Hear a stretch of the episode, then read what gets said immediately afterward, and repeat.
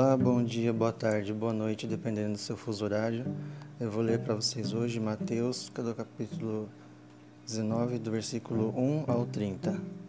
E aconteceu que, concluindo Jesus estes discursos, saiu da Galiléia e dirigiu-se aos confins da Judéia, além do Jordão, e seguiram-no grandes multidões e curou-as ali. Então chegaram ao pé deles os fariseus, tentando e dizendo-lhe: É lícito ao homem repudiar sua mulher por qualquer motivo? Ele, porém, respondendo, disse-lhes: Não tendes lido que aquele que os fez no princípio macho e fêmea os fez? E disse: Portanto, deixará o homem pai e mãe e se unirá à sua, à sua mulher, e serão dois numa só carne. Assim não são mais dois, mas uma só carne. Portanto, o que Deus ajuntou, não, não o separe o homem.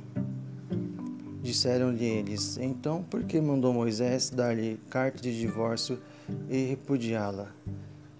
Disse-lhes ele: Moisés, por causa da dureza dos vossos corações, vos permitiu repudiar vossas mulheres. Mas ao princípio não foi assim. Eu vos digo, por, eu vos digo, porém que qualquer que repudiar sua mulher, não sendo por causa de fornicação, e casar com outra, comete adultério. E o que casar com a repudiada também comete adultério. Disseram-lhe seus discípulos: Se assim é a condição do homem relativamente à mulher, não convém casar. Ele, porém, lhes disse: Nem todos podem receber esta palavra, mas só aqueles a quem foi concedido.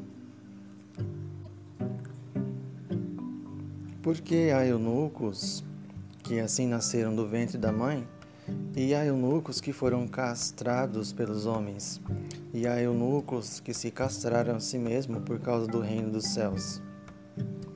Quem pode receber isto? Receba-o. Trouxeram-lhe então alguns meninos para que sobre eles pusessem as mãos e orasse, mas os discípulos os repreendiam. Jesus, porém, disse: Deixai os meninos, e não os estorveis de vir a mim, porque dos tais é o reino dos céus. E tendo-lhes imposto as mãos, partiu dali. E eis que, aproximando-se dele, um jovem disse-lhe: Bom mestre, que bem farei para conseguir a vida eterna? E ele disse-lhe: Por que me chamas, de, me chamas bom? Não há bom senão um só, que é Deus. Se queres, porém, entrar na vida, guarda os mandamentos. Disse-lhe ele: Quais? E Jesus disse: Não matarás, não cometerás adultério, não furtarás, não dirás falso testemunho, honra teu pai e tua mãe e amarás o teu próximo como a ti mesmo. Disse-lhe o jovem: Tudo isso tenho guardado desde a minha mocidade. Que me falta ainda? Disse-lhe Jesus: Se queres ser perfeito, vai, vende tudo o que tens e dá aos pobres, e terás um tesouro no céu. E vem e segue-me. E o jovem, ouvindo esta palavra, retirou-se triste, porque possuía muitas propriedades. Disse então Jesus aos seus discípulos: Em verdade vos digo que é difícil entrar um rico no reino dos céus. E outra vez vos digo que é mais fácil passar um camelo pelo fundo de uma agulha do que entrar um rico no reino dos céus. Os seus discípulos, ouvindo isto, admiraram-se muito, dizendo: Quem poderá, pois, salvar-se? E Jesus, olhando para eles, disse-lhes: Aos homens é isso aos homens é isso impossível, mas a Deus tudo é possível.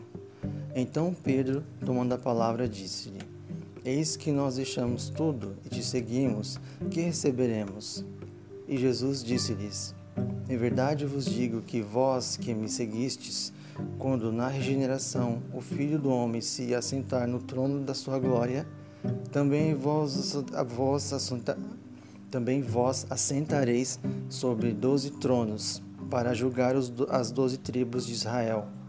E todo aquele que tiver deixado casas, ou irmãos, ou irmãs, ou pai, ou mãe, ou mulher, ou filhos, ou terras, por amor de meu nome, receberá cem vezes tanto e herdará a vida eterna. Porém, muitos primeiros, muitos primeiros serão os derradeiros, e muitos derradeiros serão os primeiros.